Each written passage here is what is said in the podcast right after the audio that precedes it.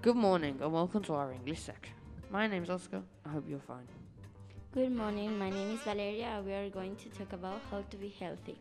On the 6th of May, we are going to celebrate our running. So here are some tips on how to keep healthy. Okay, let's start. You should eat healthy. Eat carbohydrates, fruit and vegetables, proteins and dairy, and try not to eat sweets, fats, and oils too often. You must keep clean. Take a shower every day, brush your teeth, and wash your hands. Most importantly, you should do exercise every day. And we recommend sleep for about 8 or 10 hours. That's all for today, and don't forget about our running. We will see you there. Thanks for listening.